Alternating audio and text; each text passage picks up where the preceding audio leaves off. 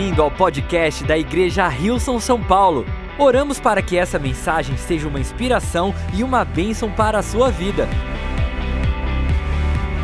Muito bom ver todos vocês conectados. Que lindo a gente poder estar junto. Nós estamos aqui ao vivo, direto do Village, que é o lugar onde nós temos as nossas reuniões. Mas é muito bom a gente poder estar conectados. Logo, logo a gente já vai estar juntos no tempo certo. E eu queria te convidar a abrir a sua Bíblia. A gente vai direto para o livro de Tiago, no capítulo 5. Vamos ler dois versículos. Tiago, capítulo 5. Se pode ficar à vontade aí no nosso chat, a nossa igreja. Eu não sei se você sabe, mas é uma igreja pentecostal. Não sei se você já ouviu essa expressão. Se você nunca ouviu essa expressão, ela significa significa que nós somos uma igreja, que somos guiados pelo Espírito Santo. Então, deixa o Espírito Santo te guiar aí no nosso chat. Se você quiser responder, dizendo um amém bem forte, aqui no nosso auditório também está liberado, tá, gente? Liberado para dizer amém, liberado para engajar aqui no nosso auditório. Nós só temos a nossa equipe de voluntários, mas com muita expectativa. Eu, como eu mencionei, nós, eu creio que o Espírito Santo está aí na sua casa falando com você. Deus não se limita a uma tela de TV, de celular, de tablet. Deus pode falar com você de uma forma extraordinária, da mesma forma como se você estivesse no mesmo ambiente, porque o poder não está no ambiente, o poder está na palavra de Deus. Quantos me dizem ou me digitam um amém bem forte? Tiago 5, 17 e 18 diz assim: Elias era humano como nós ele orou fervorosamente para que não chovesse, e não choveu sobre a terra durante três anos e meio. Orou outra vez, e os céus enviaram chuva, e a terra produziu os seus frutos. Queria te convidar a fechar os seus olhos, vamos orar nesse momento. Pai, eu te agradeço. Eu te agradeço porque Tu não nos deixaste órfãos. Tu enviaste o teu filho Jesus, que quando morreu, nos deu o teu Espírito Santo. Pai, o teu Espírito Santo que nos conforta, que fala conosco. Pai, hoje eu te peço. Nós viemos aqui para ter um encontro contigo, nós viemos aqui para ouvir a palavra que sai da tua boca, Deus. Eu te peço que o teu Espírito Santo possa revelar no profundo do nosso coração aquilo que nós precisamos ouvir de ti hoje. É a minha oração em nome de Jesus e de todos juntos dizemos amém, amém e amém. Uau, que passagem linda das Escrituras, falando sobre Tiago.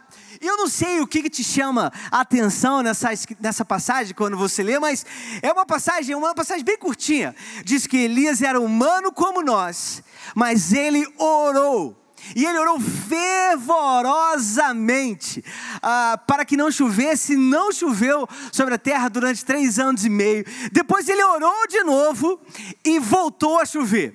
Eu não sei, mas quando a gente lê essa passagem, é, me chama a atenção, obviamente, alguém orar e parar de chover. Isso não é uma coisa simples, né, gente? Eu não sei, às vezes você é que nem eu, aquele dia você ora, não passa nem a dor de cabeça. Quanto mais orar e parar de chover. Só que a gente precisa entender que não era simplesmente parar de chover por parar de chover. O contexto de parar de chover naquela época significava o impedimento do desenvolvimento econômico para a nação. O rei daquela nação não estava muito feliz com Elias porque ele tinha orado para parar parar de chover. E depois Elias ora e volta a chover.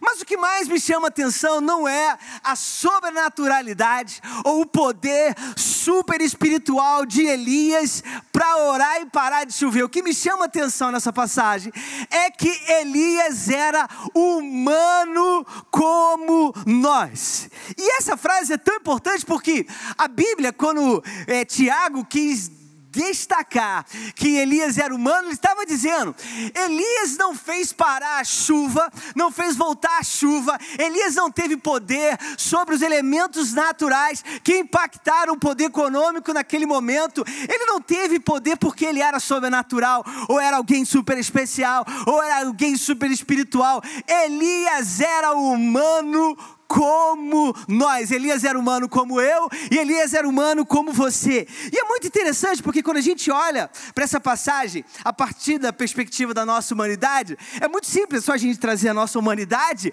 é, para o pensamento. Eu não sei se você na sua humanidade já pensou em desistir, porque desistir faz parte da nossa humanidade.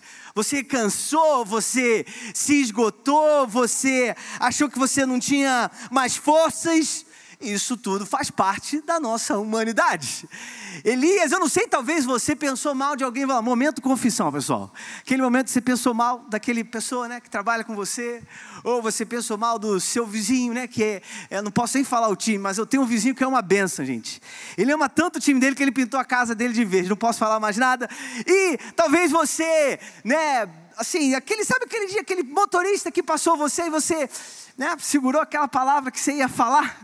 E o interessante é que, quando a gente olha para a história de Elias e para a nossa história, Elias fez o que fez, sendo humano como nós. Eu não sei se você já pensou, parou para pensar ou achou que a sua humanidade poderia impedir aquilo que Deus ia fazer através de você. Eu não sei se você parou para pensar que você olha para você e você vê um ser humano, você vê alguém com características e sentimentos humanos e você acha que aquilo pode limitar aquilo que Deus pode fazer por causa disso que você está vivendo. Nós vamos, eu vou passar bem rápido agora para um outro momento da vida desse Elias. É verdade?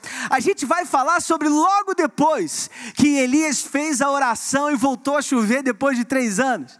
Diz que Elias essa história está em 1 Reis, no capítulo 19. No capítulo 18, mostra Elias orando, fazendo chover. Um pouquinho antes ele orar e fazer chover, ele tinha tido uma batalha espiritual, onde ele provou que o Deus dele era o verdadeiro Deus comparado aos outros deuses. Tem uma batalha espiritual, onde é literalmente uma batalha espiritual, onde era Deus contra os outros deuses. Diz que Elias ali então ele derrota 850 profetas, e a Bíblia diz que naquele momento ele estava é, sozinho naquela, naquela, naquela luta. Diz que depois então ele ora, volta a chover, e sabe o que acontece? A gente vai ler 1 Reis 19, a partir do versículo 3, diz assim: que quando Elias percebeu essa situação, percebeu que situação? Elias ele tinha orado, como eu mencionei, derrotado os profetas, 850 profetas inimigos. Elias tinha orado, depois de três anos e meio voltou a chuva. A rainha Jezabel, que era alguém que dava suporte àqueles outros profetas, ameaça Elias de morte. Elias percebe que ele estava sendo ameaçado e diz que ele foge. Versículo 3 a 5 diz: Quando Elias percebeu a situação, ele fugiu para Beceba, no extremo sul de Judá, e ele deixou seu ajudante ali caminhou mais um dia no deserto. Chegou até um zimbro, sentou-se à sombra e pediu para morrer. Veja bem, Elias no dia anterior tinha orado, caído chuva do céu depois de três anos e meio, derrotado 850 profetas inimigos, e ele pede para morrer. Elias, talvez a nossa forma mais humana possível. Ele falou: Basta, ó Eterno, leva a minha vida. Estou pronto para descer à sepultura como os meus antepassados. Exausto, caiu no sono debaixo do zimbro. Muito interessante essa história, porque Elias, depois talvez uma das maiores vitórias que ele poderia ter tido na vida dele, ele foge com medo de morrer e diz que ele está esgotado, ele está exausto. Não tem nada mais humano do que estar esgotado, do que estar exausto, na é verdade? Talvez você se sinta assim nesse momento por algum por alguma circunstância na sua vida. Talvez você se sinta esgotado, talvez você se sinta exausto. Elias ele tinha se sentido exausto por servir a Deus. Olha que interessante, né? Ele está se sentindo exausto, ele fala: Deus, eu não aguento mais, eu acho que acabou. Na sua forma humana, na sua característica humana, Elias tinha crido, estava convencido de que tinha chegado o fim da linha para ele. E a história continua, diz que de repente um anjo acordou ele e disse: "Levante-se e coma". Olhando em redor, para sua surpresa, olha que interessante, ele ficou surpreso. Se deparou perto da sua cabeça com um pão assado sobre brasas e um jarro de água. Ele comeu e voltou a dormir, estava exausto.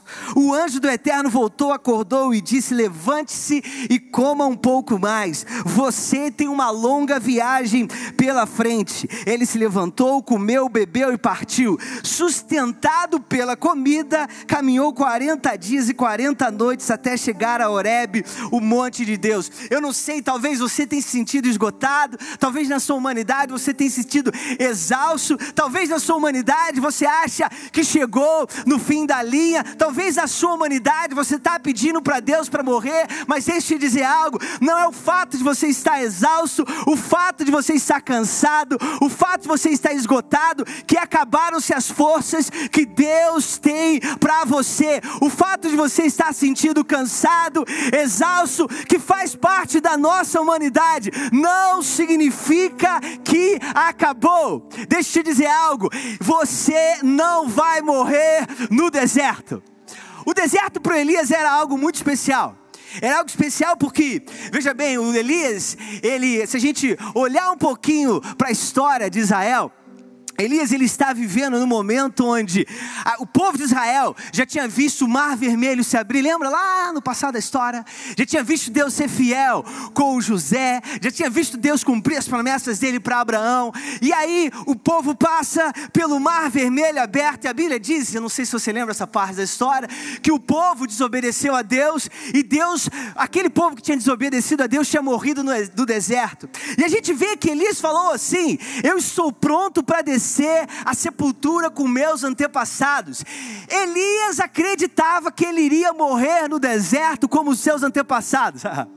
Elias estava convencido de que o deserto era o fim para ele, mesmo quando Elias estava convencido de que o deserto era o fim para ele, Deus falou para eles: Elias, existe força disponível para você no meio do seu esgotamento. Esse ainda não é o fim para você, Elias. Existe uma longa jornada que você tem pra, pela frente e é essa palavra que Deus tem para você. Eu não sei em que nível da sua vida você se sente esgotado, você se sente cansado cansado, talvez você se sente completamente exaurido, você talvez está pedindo é, as contas como Elias estava pedindo, talvez você está com Elias, talvez até pedindo a morte. Deus falou para Elias: Elias ainda não acabou.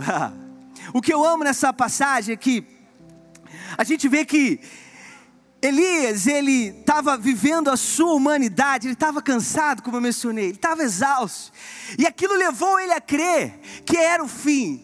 Só porque você está cansado, está exausto, isso não significa que é o fim. A nossa humanidade ela vai tentar falar essa mentira para nós, ela vai tentar nos convencer dessa mentira, mas eu queria te dizer: cansaço, você precisa de forças. Se você está esgotado, você precisa de forças. Se você está completamente exaurido, se você acha que chegou o fim, o que você precisa é de força. E uma força que vem de Deus. O que eu acho interessante nessa história diz que Elias comeu e ele continuou a jornada. Elias se fortaleceu na comida. Interessante como aquilo na nossa vida que às vezes é mais humano não significa que é menos espiritual.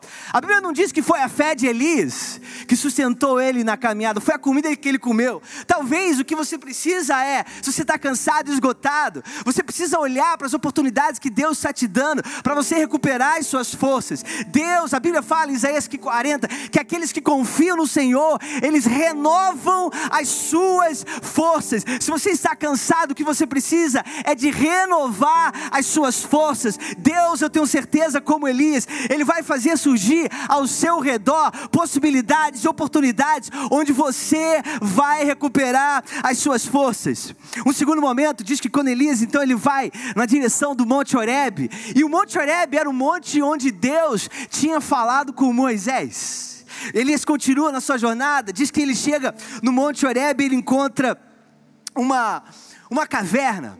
Diz que Elias, ele então, ele chega naquela caverna e Deus começa uma conversa com ele perguntando: Elias, o que, que você está fazendo aqui? E Elias responde assim, 1 Reis, do capítulo 9b. Ah, chegando na caverna, ele, chegando lá, perdão, ele entrou numa caverna e dormiu. A palavra do Eterno veio a ele: O que você está fazendo aqui, Elias? Ele respondeu: Tenho dedicado a minha vida inteiramente ao Senhor dos exércitos dos anjos porque o povo de Israel abandonou a sua aliança, destruiu os lugares de adoração e matou os seus profetas. Sou o único que restou e agora estão querendo tirar a minha vida também. Olha só interessante o que, que Elias falou para Deus quando Deus encontrou ele na caverna no Monte Horeb. Alguns teólogos falam que talvez pode ser a mesma caverna onde Moisés tinha encontrado a Deus. Mas é interessante a convicção de Elias. Elias faz uma convicção. Primeira convicção de Elias, humana, foi de auto esgotamento. Ele estava esgotado e cansado, a gente viu. A segunda, ele faz uma convicção. A humanidade dele fala sobre o auto isolamento que ele estava vivendo. Ele fala assim: Deus, eu, eu servi a Deus, eu dei tudo que eu tinha para Deus, eu me esforcei e agora eu estou sozinho. É interessante que a gente continua lendo a história. Mais tarde, Deus vai falar para Elias que tinha um rei que estava do lado, tinham dois reis que estavam do lado dele, tinha um profeta que era Eliseu que Elias iria ungir para ficar no lugar do próprio Elias, e existiam mais sete mil pessoas junto com ele que Deus tinha guardado. Sabe o que é interessante? Quando a gente vive no, alto no nosso alto isolamento, a gente sempre vai se justificar. Elias ele estava se justificando para Deus, Deus eu estou sozinho. Ele estava convencido de que ele estava sozinho. E é interessante que, repara como o que, que aconteceu com a história de Elias? Ele se convenceu que ele estava sozinho e ele foge com medo. Sabe por que, que ele ficou com medo? Porque ele se convenceu que ele estava sozinho. Porque o medo é uma consequência do isolamento.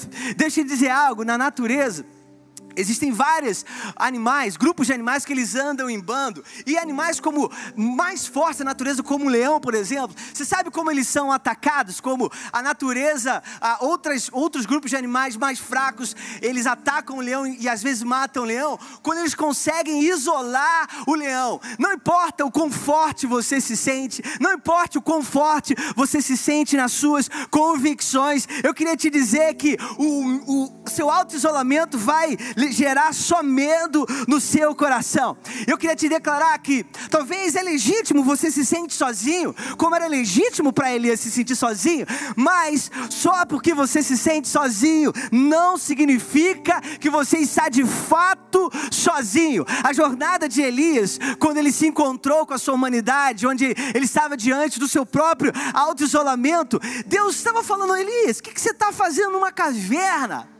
Existem dois reis que eu separei. Existe um outro profeta. Existem mais sete mil pessoas. O fato de você se sentir sozinho não significa que você está de fato sozinho. A nossa humanidade, muitas das vezes, ela vai tentar nos convencer que nós estamos sozinhos. Mas existe um novo jeito de ser espiritual, que é um novo jeito, como eu mencionei, de Elias. Elias ele estava vivendo a partir do alto esgotamento, a partir do alto isolamento, e agora Elias começa a ver que existia o um mundo além daquele sentimento que ele estava tendo. E eu queria te dizer, para você que está se sentindo sozinho, existe, por mais que o seu sentimento seja legítimo, existe um mundo além do seu sentimento. Talvez tudo que você precisa é como Elias, sair dessa caverna e encontrar as pessoas que estão do outro lado de fora, te esperando, do outro lado de fora, pessoas que pensam em você, pessoas que oram por você, pessoas que se importam com você você. Não vamos deixar que o auto-isolamento nos justifique, mesmo que o sentimento seja legítimo, para que a gente deixe de viver em comunidade. Eu creio que talvez o que essa estação mais nos ensinou é a necessidade que nós temos de viver em comunidade. Eu declaro sobre nós, sobre a nossa igreja, sobre a nossa família, que depois, quando nós, ao nós atravessarmos essa estação, nós vamos estar mais próximos do que nunca. Existe relacionamento nessa jornada para você você. Você não está sozinho, não acredite nessa mentira do inimigo. Existe um mundo de pessoas que estão dispostas a amar com você, estão dispostas a caminhar com você. Deixa eu respirar um pouquinho. Continuando, a Bíblia fala que Elias, então, nessa caverna onde ele sabia que, o que aquele monte representava para o povo de Israel. Como mencionei, foi o lugar que Deus tinha encontrado com Moisés. Em Êxodo, no capítulo 30, a gente pode ler essa história, onde Moisés está tendo uma conversa com Deus sobre liderar o povo. E Moisés está falando: Deus, eu não vou se tu não fores comigo. E Deus fala para Moisés: fica na caverna que eu vou mostrar para você toda a minha glória. E os estudiosos eles dizem que é provavelmente por causa dessa razão que Elias tinha fugido para uma caverna, porque ele estava buscando a presença de Deus. Diz que Deus então fala para Elias, depois que ele responde essa pergunta que nós lemos há pouco: saia e fique no monte diante do Eterno. O Eterno passará ali, e um vento muito forte varreu o monte, partindo e esmigalhando as pedras diante do Eterno, mas o Eterno não estava no vento. Depois do vento veio um terremoto, mas o Eterno não estava no terremoto. Depois do terremoto veio o fogo, mas o Eterno não estava no fogo. Por fim, depois do fogo, uma brisa suave começou a soprar. Quando Elias sentiu a brisa, ele cobriu a, cabe a cabeça com a capa, foi para a entrada da caverna, esperou ali, e ali Deus falou com ele. O que é interessante nessa passagem é que era muito, existia uma expectativa de que Deus se manifestasse de uma forma extraordinária. Eu vou ler o que o teólogo disse. Ah, quando essa palavra brisa, ela significa puro silêncio. Então Elias, ele se encontrou com Deus no puro silêncio. Mas olha só o que o teólogo diz. Isso é tão incomum e não tem paralelo no mundo antigo.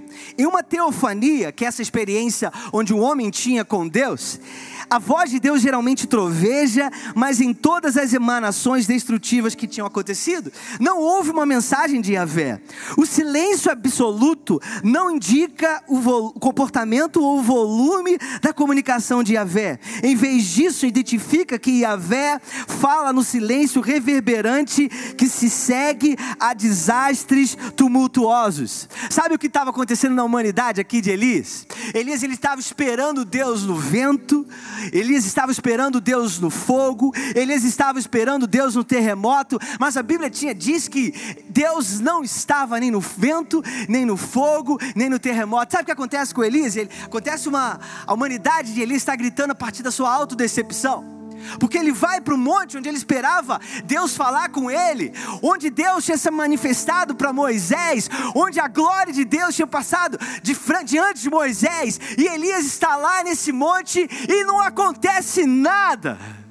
Quando ele achou que era Deus, no meio daquele vento, no meio daquele terremoto, no meio daquele fogo, Deus não falou nada, ele ouviu só o silêncio de Deus no meio daquilo tudo. De repente, ele sente uma brisa e ele percebe aquilo, ele vai de, para diante, para fora da caverna e diz que Deus fala com ele. Eu queria dizer, eu não sei qual foi a sua autodecepção que você talvez viveu com Deus na sua vida, onde você esperou que Deus aparecesse, onde você esperou que Deus falasse, onde você criou uma expectativa de que Deus faria e de que Deus, e, e talvez Deus não tenha feito. Eu queria te dizer que só porque Deus não se manifestou no fogo, só porque Deus não se manifestou no vento, só porque Deus não se manifestou no terremoto, não significa que Deus não está com você. Quando o silêncio absoluto reinou, quando a paz começou a voltar, Elias vai para a porta daquela caverna e Deus começa a falar com Elias. Eu queria dizer que existe um novo jeito de sermos espirituais. Não é a partir do nosso auto-esgotamento, não é a partir do nosso auto-isolamento, não é a partir das nossas autodecepções. O novo jeito de ser espiritual é aquele que fica esperando pra, por Deus, talvez no silêncio. Diz que Elias pediu para morrer e Deus não respondeu essa oração. Diz que Jesus, quando ele estava para subir na cruz, ele fala: Pai, passa de mim esse cálice. E todos nós sabemos que Deus não passou aquele cálice de Jesus. Deus deixou uma oração de Jesus não ser respondida, mas não foi por isso que Deus não estava com Jesus naquela cruz. Pelo contrário, e não é porque nós às vezes vivemos as nossas autodecepções, Deus não está no vento, no fogo das nossas vidas, onde nós gostaríamos que Ele tivesse manifeste, ou talvez ele não se manifesta da forma como nós gostaríamos que ele se manifestasse. Não é por causa disso que ele não está com você. E se a banda puder subir para me ajudar? Não é por causa disso que Deus não está com você. Deus está com você. Talvez o que você precisa experimentar é a paz de Deus no meio disso tudo, como Ele experimentou. Deus não se manifestou de uma forma extraordinária como, eles, como Elias esperava, mas se manifestou no silêncio. Eu declaro que você vai experimentar a presença de Deus no silêncio da sua vida. Talvez naquele momento que você nunca imaginou que Deus poderia se manifestar, é ali que você vai experimentar a vontade de Deus. Eu declaro que você vai ouvir a voz de Deus como nunca antes na sua vida, como foi Elias. Talvez Elias estava vivendo a partir dessa espiritualidade, onde ele esperava Deus se manifestar através do fogo, porque alguns dias antes, alguns dias não, quarenta e tantos dias antes, porque ele andou 40 dias para chegar no monte, ele tinha visto Deus descer fo com fogo no céu, e ele, Elias conhecia muito bem o fogo de Deus, mas agora Deus não se manifesta através do fogo. Eu queria te dizer que Deus tem formas novas, que Ele vai se manifestar através da sua vida, Deus tem formas novas, que Ele vai falar com você, existem formas novas novas, onde Deus vai trazer forças para você, onde Ele vai restaurar as suas forças, onde Ele vai te levantar, Ele vai trazer pessoas para andar ao seu lado, e Ele vai falar com você como nunca antes. Bem aí na sua casa, eu queria te convidar a abrir o seu coração, ou onde você estiver, entregue a sua vida para Deus, entregue o seu coração para Ele, se entregue completamente a Ele, e vamos declarar que nós somos escolhidos, perdoados amados, nós somos filhos amados de Deus. Vamos adorar. Obrigado por ouvir o podcast da Igreja Rilson São Paulo. Esperamos que você tenha sido desafiado e inspirado. Se gostaria de visitar nossas reuniões aos domingos, você pode encontrar mais informações no site rilson.com/são paulo.